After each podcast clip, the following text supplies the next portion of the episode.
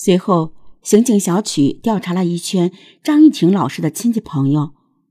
张老师在学校人缘极好，不要说仇人，连关系比较坏的人都没有。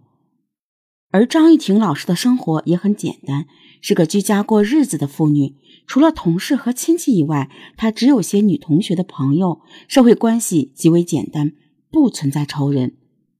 根据调查，张玉婷失踪当晚，她是回家看父亲，根本没有携带什么财物。歹徒为了这点小钱去杀人，不符合逻辑。会不会是劫色杀人？似乎也不太可能。当时是十二月份，本县刚刚下了雪，室外温度在零到三度左右。这种气温下，强奸杀人的可能性极小。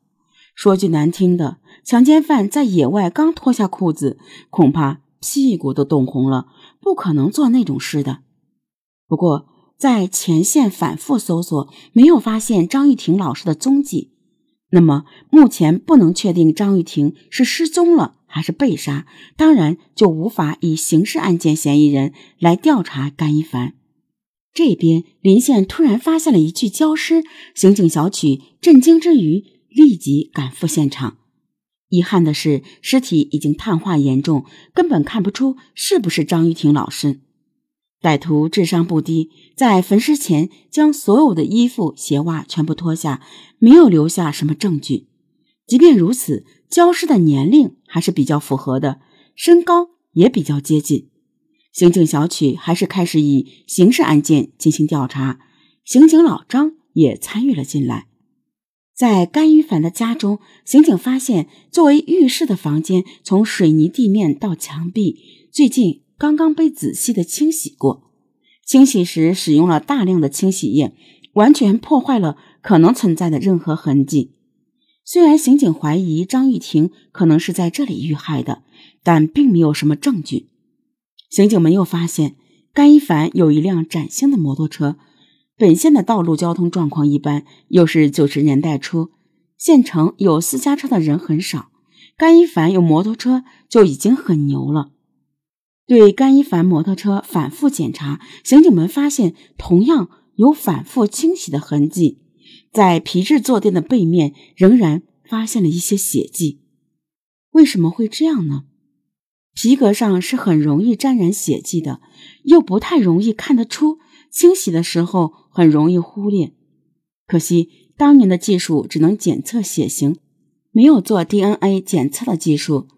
在扩大范围调查中。刑警们又发现了新的线索：本地检查站的两个保安在张玉婷失踪当天晚上，曾看到甘一凡骑摩托车带着一个麻袋离开城区。之前两个月，县城刚有出租车司机被人抢车后杀死，几条出县的道路都有检查站，出入需要登记。见到副县长，两个保安也没敢拦阻。但出于职业敏感，他们都看到摩托车后面那个麻袋相当大，不知道装的是什么东西。况且呢，这里刚刚下过雪，没几天的寒夜，骑摩托车很容易滑倒。摩托车一滑倒，搞不好是要出人命的。副县长为什么在这个时候冒险带个麻袋去乡下？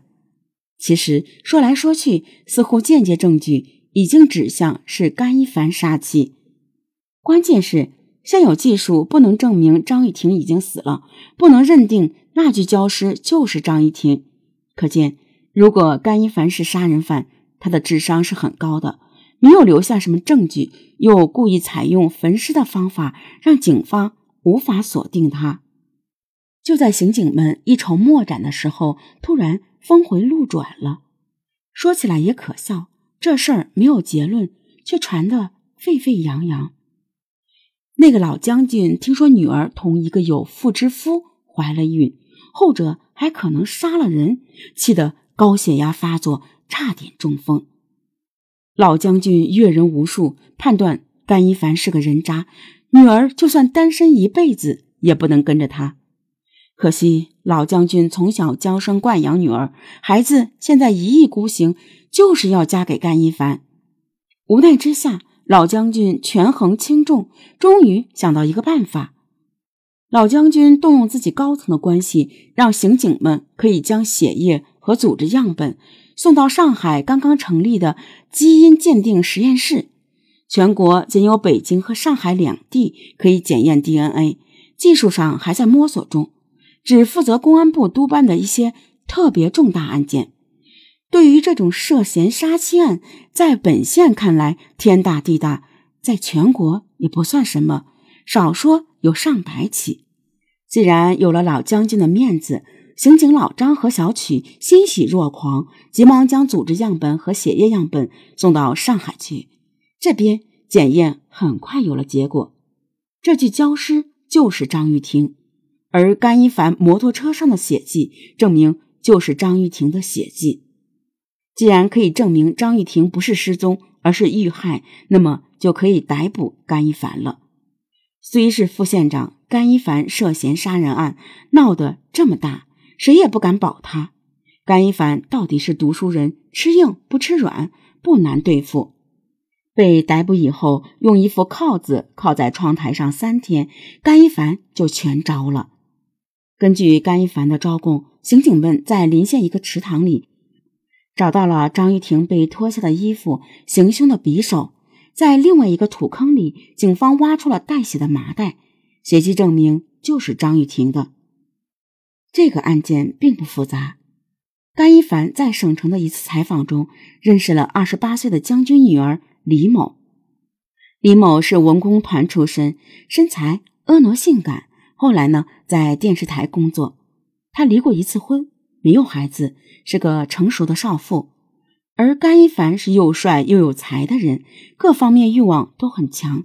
两人很快情投意合，第三次见面就发生了性关系，随后还有很多次。当年避孕套的质量也不好，李某不慎怀孕。怀孕以后，李某再三逼迫甘一凡离婚。作为将军的女儿，李某不可能去做别人的情妇。甘一凡和李某都和张玉婷谈过，后者呢坚决不离婚。李某急了，威胁甘一凡：“你要是不离婚，就等于白玩我。老娘是什么人？我爸爸当年可是打下江山的，他女儿也不是孬种。”你要是敢耍我，我觉得让你到西北劳改农场去吃黑豆。你那些贪污受贿的事情，别以为我不知道，一查一个准儿。到了这种地步，甘一凡走投无路，就要看到底对付谁了。显然李某惹不起，只能对付没什么后台的发妻张玉婷了。张玉婷说死也不肯离婚，那么。就真的只能让他死了。人家说一日夫妻百日恩，甘一凡却是六亲不认的凤凰男，只要条件合适，连亲爹亲妈都可以牺牲，和他一个黄脸婆。甘一凡是这么说的。那天晚上，我做好了计划。几天前呢，就将孩子送到我爸妈那里，准备动手。当晚。我故意将电视声音开得很大，等到他在浴室拖地，背对着我的时候，我突然用匕首扎进他的后背。他被我扎了以后，转头惊恐的盯着我，都没有想到抵抗。我脑子很乱，又连续捅了他好几下，他才倒了下去。临死前只说了一句话：“甘一凡，你好狠啊！”见他死了以后呢，我用准备好的麻袋将他装起来，用摩托车运到了临县。我被关卡上的保安看到，这是没有办法的。县城就这么大，根本没有办法绕过检查站。反正他们也不知道这是什么。我连夜呢，把尸体运到临县一个乱葬岗。前几天呢，我去踩过点儿，知道这里比较偏僻，还有个山坳，在这里焚尸，没有人看到。到了这里以后，我把我老婆的衣服都脱下，结果脱衣服的时候，我发现麻袋上和摩托车上都渗血了，却也顾不了这么多了。我把它脱光了，浇上汽油，点上火，看到它慢慢被烧成一具焦尸，我心里也有些不好受。我对尸体说。你同意离婚不就得了？何苦这么逼我？我杀你也是迫不得已，是你自找的。将它烧焦以后，我就草草挖了个坑，将尸体埋了进去。天黑呢，看不清楚，我又不敢停留太久，所以埋得不深，只有一个拳头那么深的盖土。反正尸体都成焦炭了。谁也不知道这是他。我骑车返回的路上呢，将匕首和他的衣服全部丢在一个池塘里。麻袋目标大，不敢丢入池塘，就在一个土坑埋掉了。此次杀妻案影响恶劣，甘一凡稍后被枪决。将军的女儿在家人的劝告下做了人流，重新开始了人生。这件事中。最惨的是甘一凡的独生儿子，母亲被父亲杀了，父亲又因为杀妻被枪毙了。甘一凡枪毙以后，他父亲受不了打击，一病死了。而甘一凡的母亲又有精神病，甘一凡的儿子只能交给张玉婷的父母来照顾。大家可以想一想，张玉婷的父亲张建业每天看到这个外孙会有什么感觉？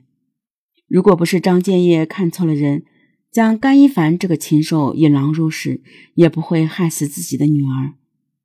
这起案件呢也很险，如果没有 DNA 检测技术，甘一凡这个人渣就很可能漏过去，逍遥法外。